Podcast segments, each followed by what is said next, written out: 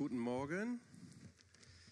Ich bin begeistert über, ich weiß nicht, wer das jetzt nach vorne gebracht hat, diese, diesen Eindruck, den Olaf vorgelesen hat. Der passt so genau zur Predigt. Ist genau das, was ich sagen wollte. Eigentlich kann ich jetzt gehen. Aber ich will es noch ein bisschen konkretisieren. Ähm, die Predigt heißt das Passafest vor Jericho. Josua, äh, nee, nicht Josua, Jericho, geht um Josua, aber Jericho war fest, war verschlossen und verriegelt vor den Kindern Israels, sodass niemand heraus oder hineingehen konnte. Hier sehen wir diese Situation, wir sehen den Mann Gottes, Josua, der Nachfolger von Moses. Er musste in große Schuhe hineintreten und gleich zu Anfang seines Dienstes, also als er hauptverantwortlich war, stand er vor einem menschlich unmöglichen Unterfangen. Unmöglich. Er sollte Jericho einnehmen.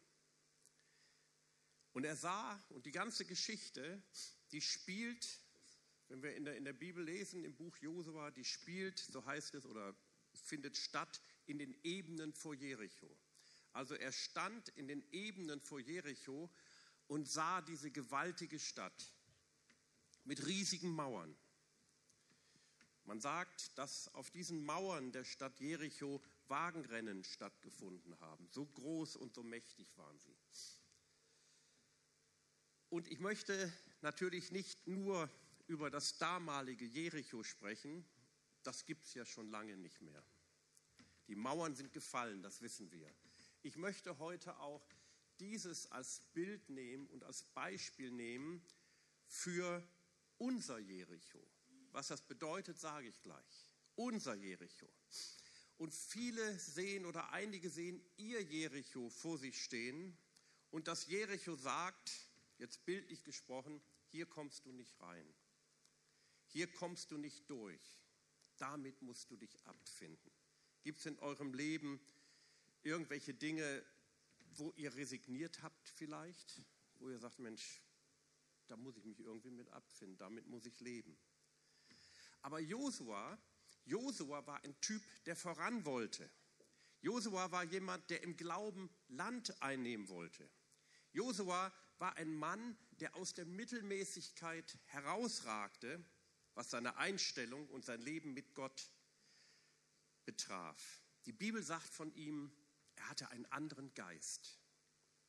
Einen anderen, anders als seine Zeitgenossen. Von ihm und Kaleb, zwei Männer aus dem ganzen Volk, beiden Männern wird gesagt, sie hatten einen anderen Geist.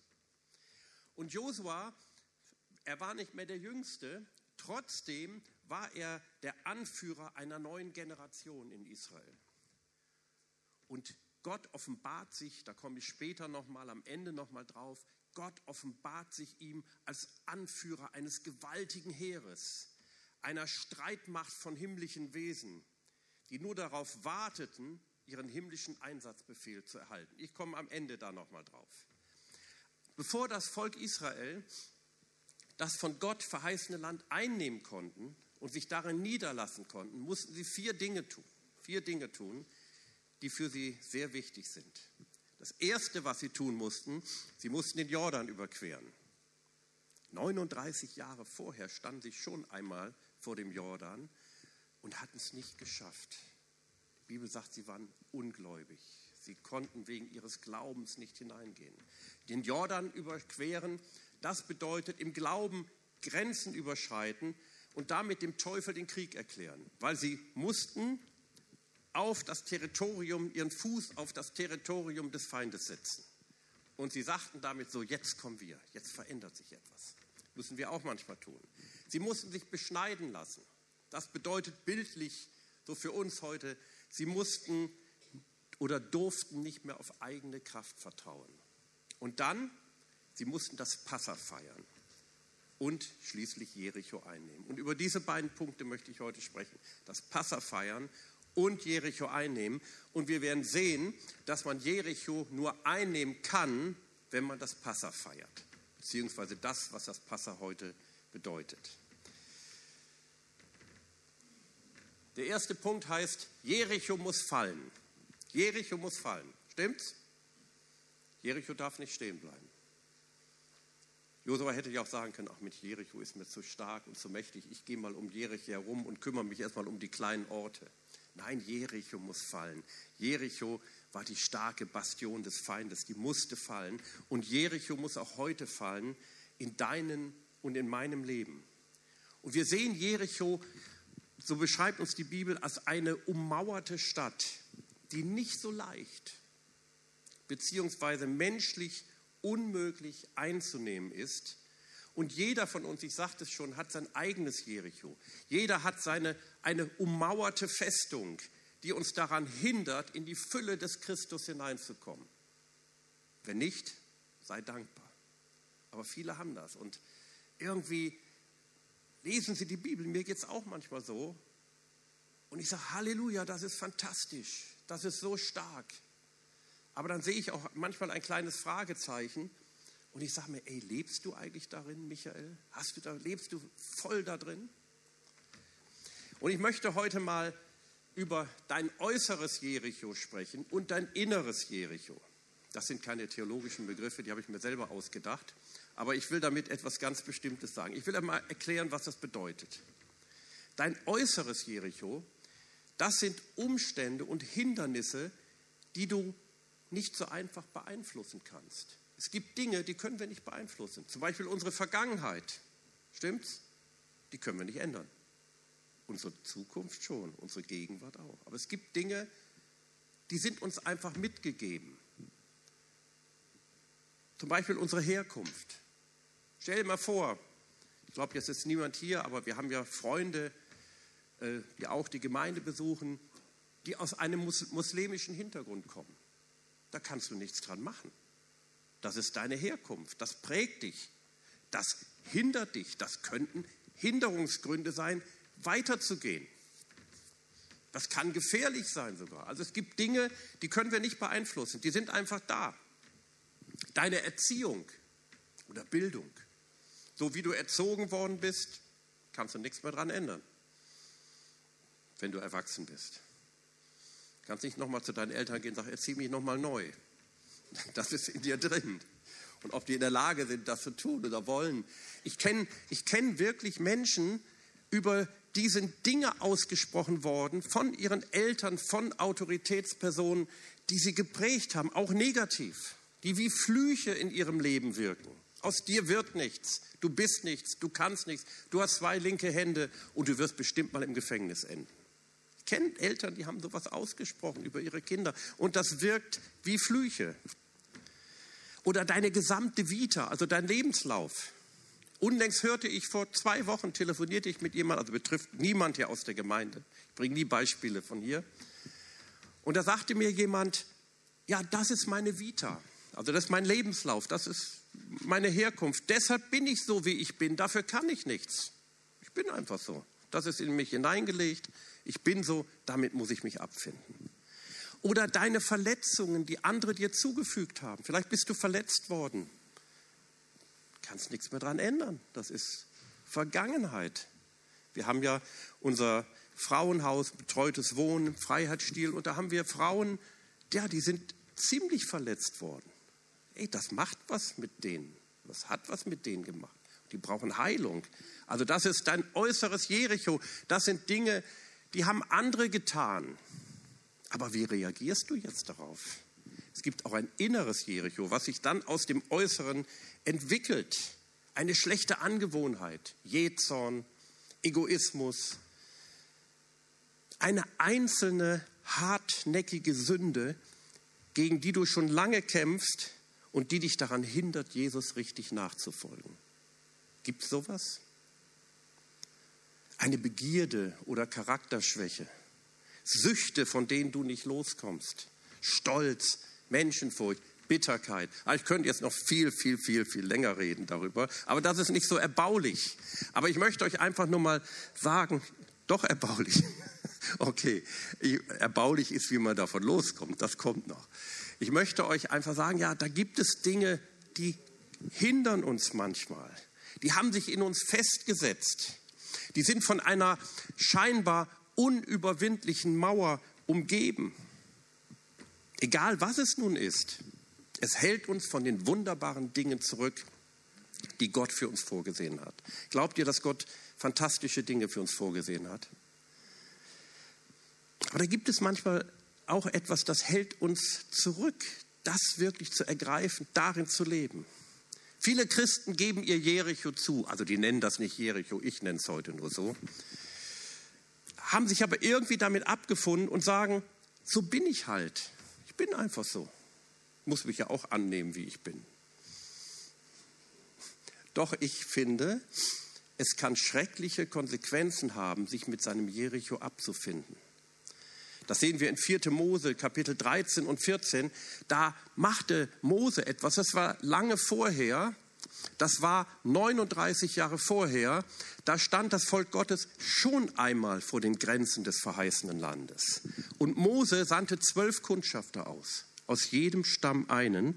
Und es heißt, aus jedem Stamm ein Fürst, also die Obersten der Stämme, nicht irgendjemand, nicht einer, der keine Ahnung hat. Richtig starke Männer, die Verantwortung haben, weil ich denke, Mose wusste, auf ihren Bericht kommt es an. Ihr Bericht weckt entweder Glauben oder Unglauben.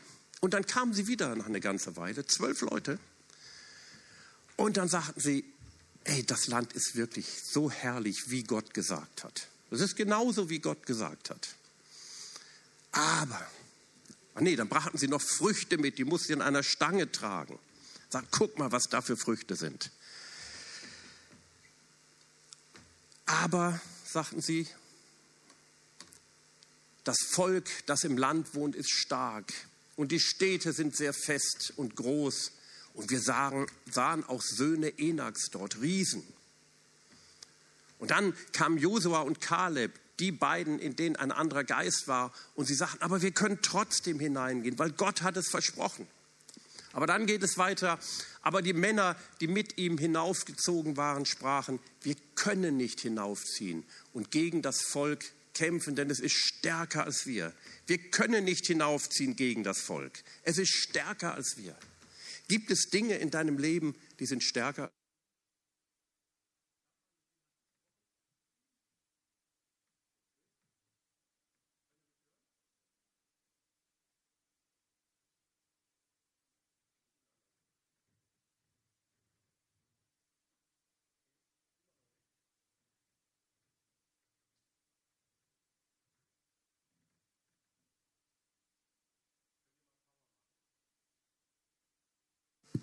Ah ja, okay, super.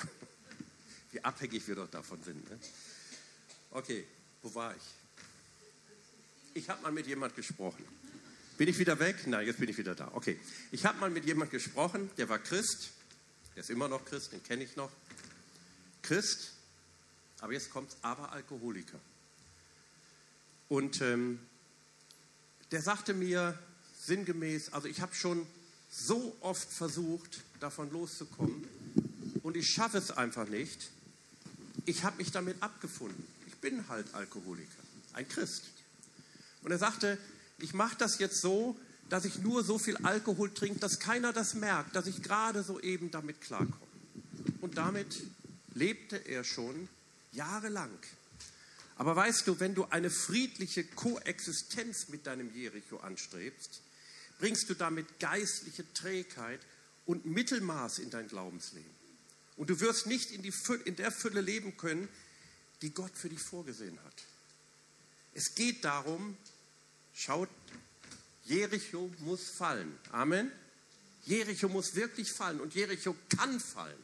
Jericho muss fallen, Jericho kann fallen, Jericho wird fallen, denn Jesus hat alles dafür bereitet. Wir haben es vorhin gehört in diesem Eindruck, dass Gott schon alles getan hat und er wird für uns streiten.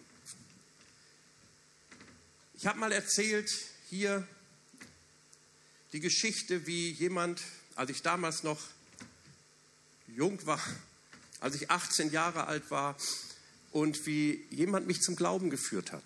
Der war etwas älter als ich, der war damals vielleicht so Mitte 30. Und dieser Mann der war früher Alkoholiker gewesen. Und der erzählte mir, sein Opa war schon Alkoholiker, Sein Vater war Alkoholiker, dann ist der Vater gestorben, dann kriegt er einen Stiefvater. Was war der? Alkoholiker. Und er sagte, ich bin mit Alkohol groß geworden. Ich kenne nichts anderes. Immer nur, es gibt immer nur Alkohol, Alkohol, Alkohol. Das habe ich immer von Anfang an gesehen. Aber dann kam er zum Glauben an Jesus. Und dann hatte er folgende Bibelstelle gelesen und auch erfahren.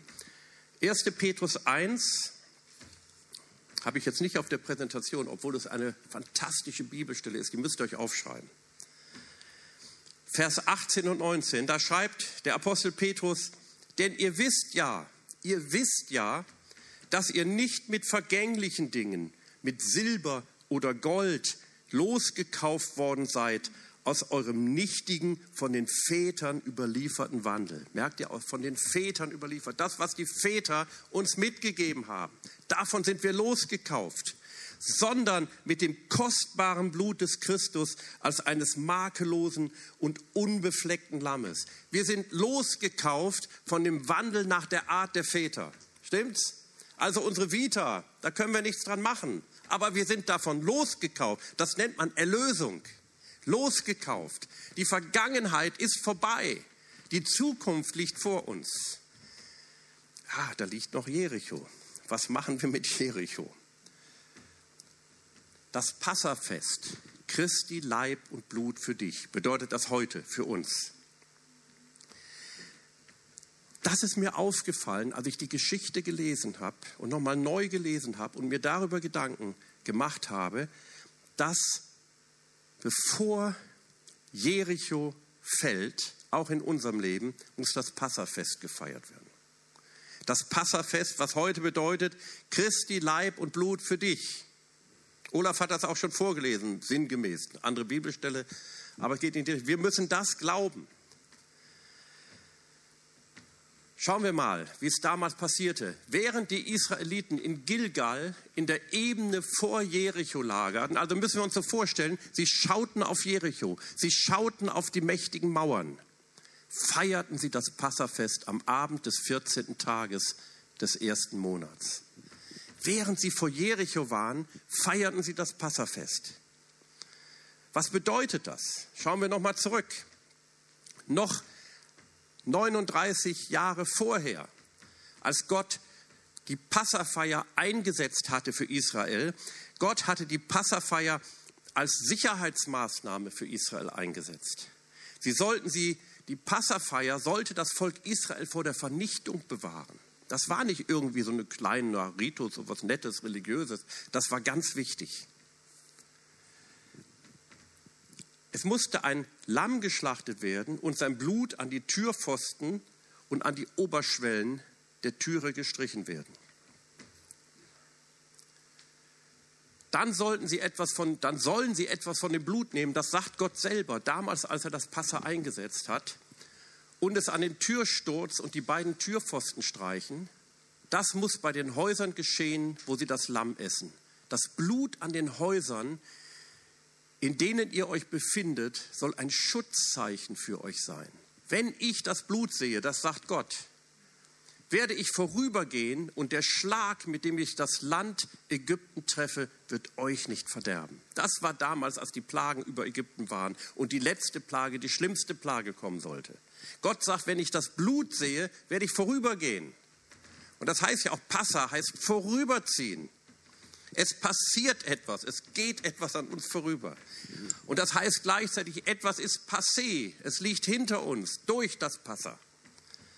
Und das Passafest musste jedes Jahr gefeiert werden. Das hatte Gott dem Volk Israel gesagt, jedes Jahr muss das Passa gefeiert werden. Und an diesem Abend in den Ebenen von Jericho opferten die Israeliten das Passalam. Sie bauten einen Altar, holten ein fehlerloses Lamm herbei, um es zu schlachten. Das Blut des Tieres wurde in einem Gefäß aufgefangen. Der hohe Priester tauchte einen sogenannten Isopzweig hinein in das Blut und besprengte damit das Volk. Anschließend wurde der Körper des Tieres auf dem Altar mit Feuer verbrannt. Dort im Schatten der Mauern Jerichos erlebte Gottes Volk die Besprengung mit dem Blut des Lammes. Und diese Blutsbesprengung signalisierte, dass Gott sein Volk als von ihrer Sündenschuld erlöst betrachtete. Das ist sehr wichtig für den Kampf. Hier mal eine, ein Vers aus dem Neuen Testament. Ohne Blutvergießen gibt es keine Vergebung, steht in Hebräer 9, Vers 22. Ohne Blutvergießen gibt es keine Vergebung. Damals war es das Blut von Tieren, aber das damalige Blut hat die Sünde nur für eine Zeit bedeckt. Aber wir haben eben gelesen, was macht das Blut Jesu? Es nimmt die Sünde total hinweg. Amen. Jetzt gehen wir nochmal zurück. Kurz vorher, bevor dies passierte, hat Mose zu dem Volk gesprochen.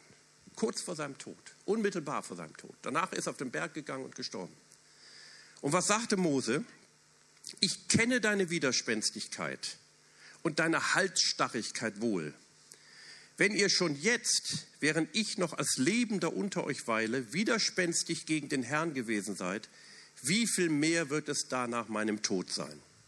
5. Mose 31, 27. Hey, da habe ich mich gefragt, was ist mit Moses los? Hätte der nicht positivere Worte finden können? Er wusste doch, die mussten jetzt in das verheißene Land hineinziehen. Er wusste doch, da kommt eine schwere Zeit auf sie zu. Die brauchen doch jetzt alle Kräfte. Und dann sagt er, ihr seid widerspenstig. Und dann wird noch viel schlimmer. Er muss ein positives Bekenntnis aussprechen. Das Wort für widerspenstig, das bedeutet auch bitter oder ungehorsam. Ihr seid immer widerspenstig gewesen. Und wenn es jetzt schon seid, wie viel mehr ist später, wenn ich gestorben bin, was bald passiert? Warum hat Moses das gesagt? Durch ein negatives Wort. Immer vor, ich würde das hier sagen. Josua, er hat es gesagt, weil es stimmte, weil es die Wahrheit war. Und Josua wusste, dass Mose recht gehabt hatte.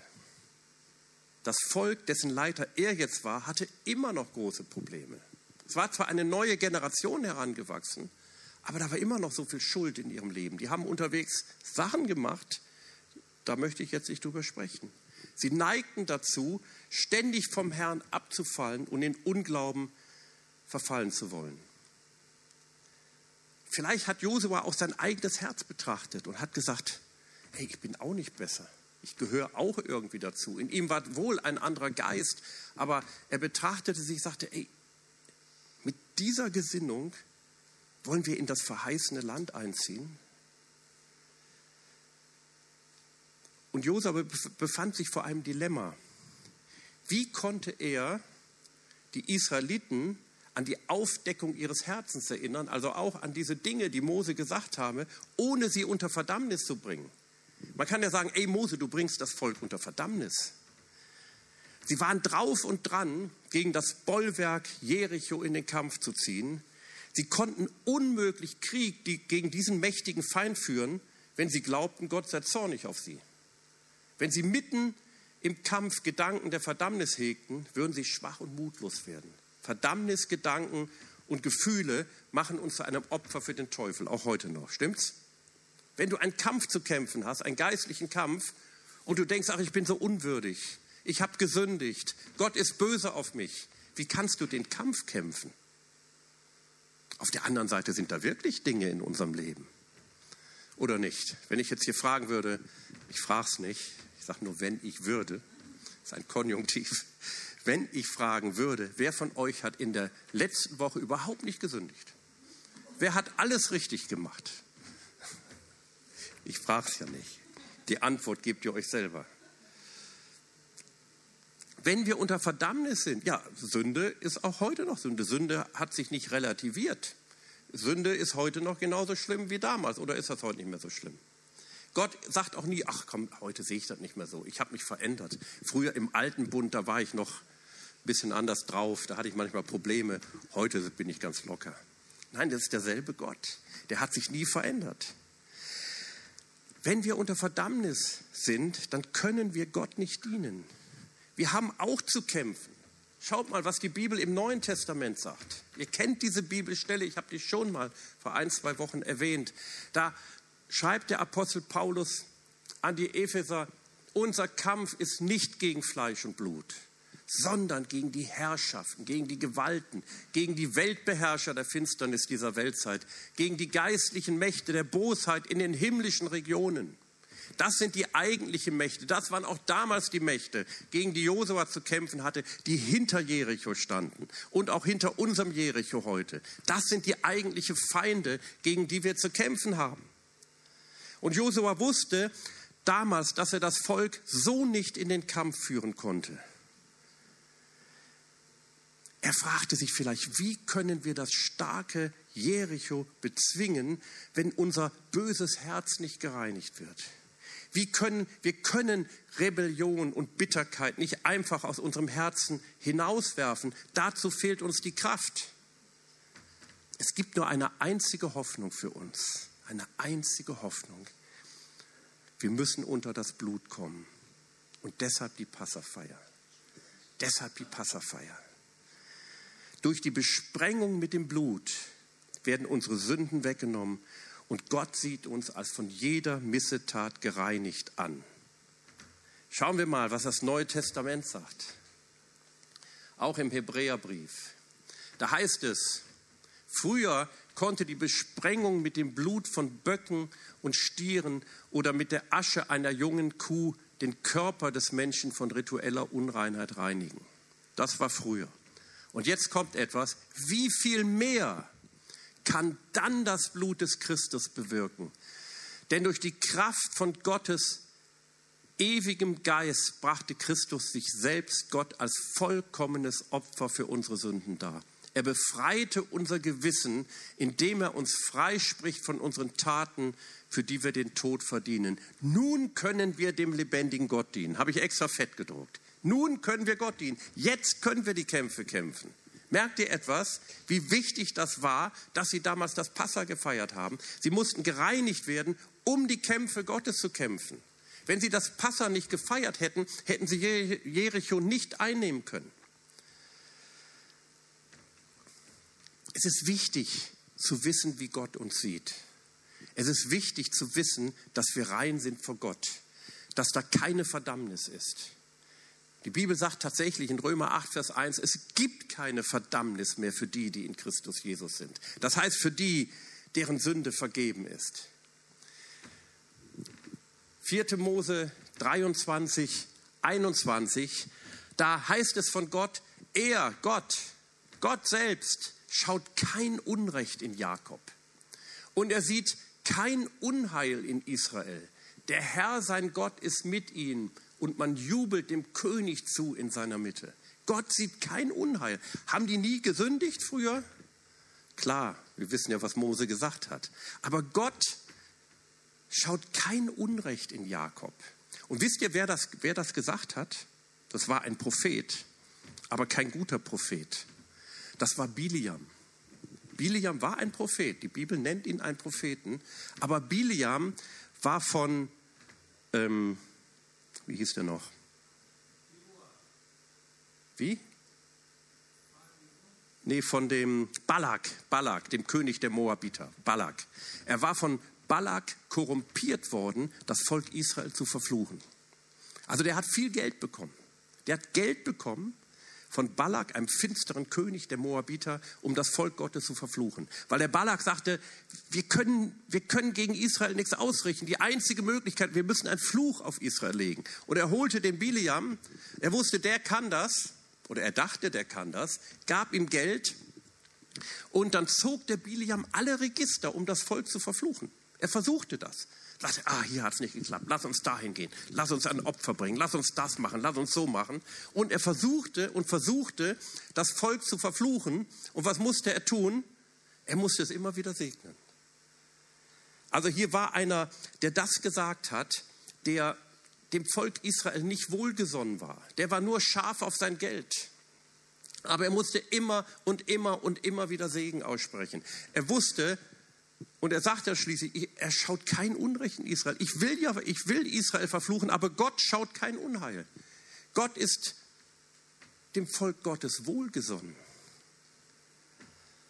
Und mit diesem Bewusstsein konnte das Volk Gottes in den geistlichen Kampf ziehen, dass ihr Gott kein Unrecht in ihn sah.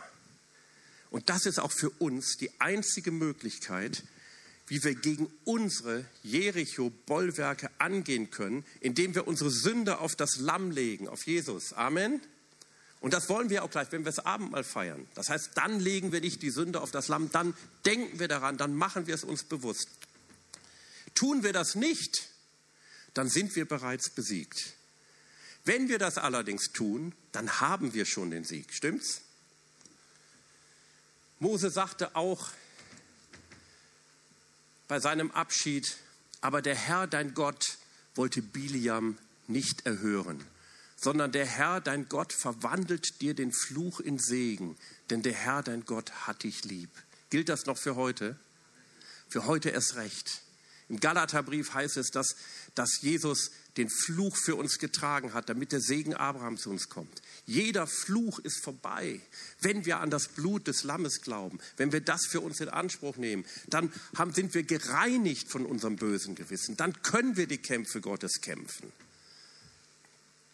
Wenn wir aber unsere Sünden bekennen, 1. Johannes 1, Vers 9, so ist er treu und gerecht, dass er uns die Sünden vergibt und reinigt uns von aller Ungerechtigkeit. Von aller. Von jeder Ungerechtigkeit. Also, jetzt kann es losgehen. Jetzt können Sie sich im verheißenen, im verheißenen Land niederlassen. Jetzt können wir gegen unsere Jericho-Bollwerke in unserem Leben angehen. Aber jetzt passiert noch was. Jahwe Zebaoth, die große Offenbarung für den Kampf. Jetzt komme ich eigentlich auf das, was wir ein, ganz konkret auf das, was wir eingangs in dem Eindruck gehört haben. Es passierte noch etwas, bevor er in den Kampf gehen musste. Josua 5, die Verse 13 bis 15. Es geschah aber, als Josua bei Jericho war, also immer Jericho im Blick, immer Jericho im Blick. Da erhob er seine Augen und sah sich um. Und siehe, ein Mann stand ihm gegenüber. Er hatte ein blankes Schwert in seiner Hand. Und Josua ging zu ihm und sprach, bist du für uns oder für unsere Feinde? Er aber sprach, nein, sondern ich bin der Fürst über das Heer des Herrn. Jetzt bin ich gekommen. Da fiel Josua auf sein Angesicht zur Erde und betete an und sprach zu ihm, was redet mein Herr zu seinem Knecht? Und der Fürst über das Heer des Herrn sprach zu Josua, ziehe deine Schuhe aus von deinen Füßen, denn der Ort, auf dem du stehst, ist heilig. Und Josua tat es. Also, Josua betrachtete die unüberwindlichen Mauern Jerichos. Vielleicht hat er gedacht, wie kann ich solch ein Bollwerk durchdringen? Wie kann ich das machen? Wie kann ich die Kämpfe Gottes kämpfen? Selbst wenn ich weiß, mir ist vergeben, selbst wenn ich weiß, es ist alles okay, das geht doch nicht. Alles, was mir zur Verfügung steht, ist eine nicht ausgebildete Armee mit ein paar Schwertern. Ich meine, die, das waren ja keine Soldaten, die er hatte. Die waren ja gar nicht ausgebildet. Wie mache ich das bloß?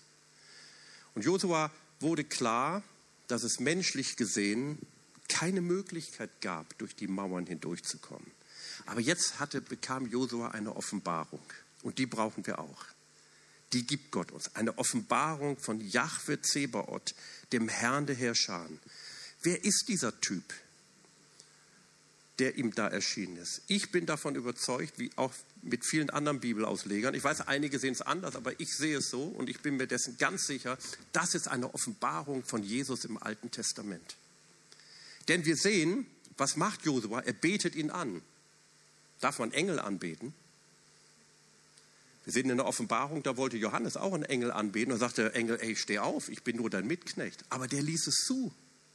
Der ließ es zu, der ließ die Anbetung zu. Und er sagte wortwörtlich im hebräischen Grundtext, ich bin als Yahweh Zebaoth gekommen. Yahweh Zebaoth, der Herr der Herrscharen. Und er sagte das Gleiche wie Jahre vorher, wie Gott zu Mose sagte, zieh deine Schuhe aus, denn der Ort, auf dem du stehst, ist heilig. Das sagt einfach aus, wer der war, der sich ihm hier offenbarte. Und Josua erkannte in ihn Yahweh, dem Herrn der Herrscher. Sonst wäre er niemals niedergefallen und hätte ihn angebetet. Und jetzt sagt Josua, Josua rief ihm zu, Bist du für uns oder gegen uns? Hätte ja auch einer von den Feinden sein können. So einen möchte ich nicht als Feind haben. Aber er war erst komisch und jetzt beantwortet der Josuas Frage gar nicht richtig. Er sagt nicht, ja, ich bin für dich, mach dir keine Sorgen. Er sagt, ich bin der Oberste des Heeres des Herrn, gerade jetzt bin ich gekommen. Und da steht, als Jahwe Zebaoth bin ich jetzt gekommen, als der Herr der Heerscharen. Mit anderen Worten sagt er, Josua, du hast die falsche Frage gestellt. Für mich gibt es keine Seite, auf der ich stehen könnte. Dieser Kampf findet nicht zwischen dir und Jericho statt.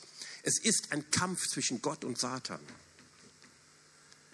Und ich bin Jahwe Zebaoth. Ich bin der Oberste des himmlischen Heeres des Herrn. Du musst wissen, dass dies nicht dein Kampf ist, sondern mein Kampf. Haben wir vorhin gehört. Ich werde für euch kämpfen. Und hier liegt der Schlüssel zum Sieg. Der Herr der Herrscharen bedeutet, Jesus kämpft für dich. Amen.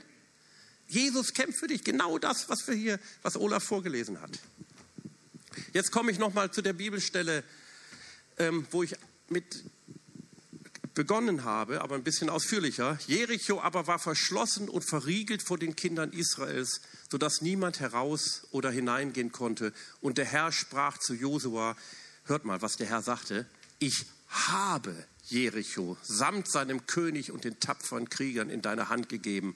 Darum sollt ihr um die Stadt ziehen und so weiter.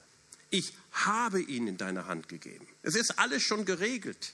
Jesus hat den Sieg schon vollbracht. Er muss den nicht erst vollbringen der ist schon da.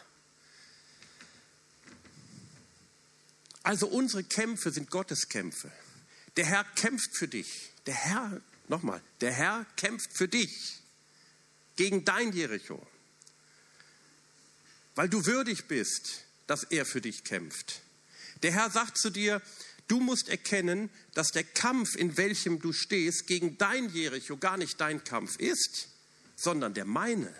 Das ist Gottes Kampf. Ich bin entschlossen, das Kämpfen für dich zu übernehmen. Du musst unter die Deckung des Blutes kommen. Und wenn du das bist, und das sind wir, wenn wir an Jesus glauben, dann brauchst du nur noch unter mein Kommando hin vorzurücken. Und in Kürze wirst du sehen, wie ich diese Festung vor deinen Augen zum Einsturz bringe. Das ist eine Verheißung. So, das ist jetzt das letzte Bild könnt ihr die mächtigen Mauern, so ungefähr hat, mag es ausgesehen haben. Klar ist das ein gemaltes Bild, das weiß ich auch. Damals konnte man noch nicht fotografieren. Und das Volk Israel musste kämpfen, aber eigentlich mussten sie gar nicht kämpfen. Das Volk Israel musste vorangehen im Glauben. Das müssen wir auch. Auf Gottes Wort hin. Wir müssen und sollen für die Kranken beten, weil Gott das gesagt hat. Wir sollen Dämonen austreiben das Evangelium verkündigen. Das sollen wir machen. Aber der eigentliche Kampf, der hinten stattfindet, den führt der Herr für uns aus. Unsere Aufgabe besteht darin, im Glauben und Gehorsam voranzugehen. Und Sie sollten sechsmal um die Stadt rumziehen, also sechs Tage lang einmal um die Stadt rumziehen, nichts sagen. Vielleicht haben die von oben runtergebrüllt, ey, was seid ihr blöd da unten. Dann ist man geneigt, hochzubrüllen, ja, ihr seid, naja. Aber das sollten, deswegen sollten sie kein Wort sagen, nichts. Sie sollten gar nichts sagen, ganz still sein. Sechs Tage lang, jeden Tag. Komisch. Und am siebten Tag sollten sie siebenmal rumziehen. Und am, als sie beim siebten Mal dann rumgezogen sind, sollten sie ein lautes Kriegsgeschrei äh, erklingen lassen und in die Schoferhörner blasen. Und was passierte dann? Die Mauern fielen zusammen. Kann ein Mensch diese Mauern kaputt machen? Nein. Wir können die Mauern von Jericho nicht zerstören, aber Gott kann es. Amen. Und wir dürfen vorangehen. Im Römer 16, Vers 20, da schreibt der Apostel Paulus an die Römer, der Gott des Friedens wird in Kürze den Satan unter euren Füßen zertreten. Er wird den Satan zertreten, Gott unter unsere Füße. Unter unsere Füße. Das heißt, wir sind mit beteiligt. Aber der eigentliche Kampf, den, den, den müssen wir nicht kämpfen. Auch wenn wir den Mächten gebieten, aber Gott ist der eigentliche, der dann. Wir machen es ja im Namen Jesus. Und Jesus hat den Sieg schon vollbracht. Und so möchte ich gerne beten, auch für dein Jericho, was es auch immer sein mag. Es kann auch Krankheit sein. Olaf hat schon gebetet, aber können wir ruhig nochmal machen. Was es auch in deinem Leben ist, auch bei denen, die uns jetzt zuschauen, von zu Hause oder zuschauen werden, was es ist, Gott hat, Jesus hat den Sieg bereits vollbracht. Du musst unter das Blut kommen. Das heißt, du musst wissen, dass du erlöst bist. Du musst wissen, dass du dein Leben Jesus gegeben hast. Das Abendmahl, was wir nehmen, ist eine Erinnerung daran. Es ist ein Erinnerungsmahl. Aber Jesus hat sein Blut für dich vergossen. Glaubst du das? Amen. Dann lass uns aufstehen. Und ich möchte für alle, die beten, denen jetzt bewusst ist, dass, dass es ein Jericho in ihrem Leben gibt. Also ein Jericho bedeutet etwas, was schon lange da ist und was menschlich gesehen nicht beseitigt werden kann. Und dafür möchte ich beten. Und du kannst es für dich in Anspruch nehmen. Du kannst sagen, ja, ich glaube das jetzt und ich will das erleben und ich werde das erleben. Jericho in meinem Leben wird fallen. Herr, und dafür danke ich dir. Ich danke dir, Herr, dass du den Sieg schon vollbracht hast und dass wir nicht auf dem letzten Loch pfeifend kämpfen müssen in eigener Kraft gegen unser Jericho. Das ist überhaupt nicht notwendig. Das ist sogar schädlich. Das ist kontraproduktiv. Das bewirkt genau das Gegenteil. Herr, du hast den Sieg vollbracht, damals am Kreuz, Herr, und das glauben wir. Herr, und so bringe ich dir all diese Jerichos, die eventuell da sind in unserem Leben, Herr. Du kannst es jetzt einfach vor dem Herrn leise im Herzen formulieren, was es ist. Und Herr, und ich breche dieses Jericho in deinem Namen, im Namen Jesus komme ich gegen diese Jerichos in unserem Leben. Auch wenn es sich festgesetzt hat und schon lange da ist. Der Herr sagt, egal wie lange es da ist, mein Sieg ist schon viel länger da. Meine Erlösungskraft gibt es schon viel länger, seit 2000 Jahren. Und egal, was in dir ist und was deine Erfahrung dir sagt und die dir vielleicht sagt, das war schon immer so oder ist schon sehr lange so und es wird sich nicht ändern. Der Herr sagt, glaube, dass es sich ändert. Glaube, dass ich den Sieg vollbracht habe. Wenn jemand hier ist, oder zu Hause, der an oder die an irgendwelchen Süchten leidet, an irgendwelchen Dingen, die fest im Herzen sind. Im Namen Jesus ist es vorbei. Im Namen Jesus ist der Sieg schon da. Im Namen Jesus ist jede Bindung gebrochen, jede Macht der Finsternis ist gebrochen. Denn Jesus ist stärker. Jesus hat dem Satan, der Schlange, den Kopf zertreten. Im Namen Jesus soll es offenbar werden in deinem Namen, in, im Namen Jesus. Im Namen Jesus soll es geschehen, dass der Gott des Friedens wirklich in Kürze den Satan unter deinen Füßen zertritt. Im Namen Jesus. Und wenn du nicht an Jesus glaubst, wenn du noch nicht wirklich diesen Schritt getan hast zu Jesus hin, dann kannst du ihn jetzt tun. Dann sag einfach, Herr, komm in mein Leben, komm in mein Leben. Ich möchte daran glauben, ich möchte an dein vergossenes Blut glauben, ich nehme es an, ich nehme dich, Herr Jesus, auf in mein Leben und es wird geschehen. Im Namen Jesus. Amen. Amen. Wenn jemand das gehört hat und noch Fragen hat, hier von euch, die ihr jetzt hier seid oder auch zu Hause, ihr könnt uns ansprechen, ihr könnt uns anschreiben, ihr könnt uns E-Mails schicken und wir werden auf jeden Fall antworten. Gott segne euch. Amen.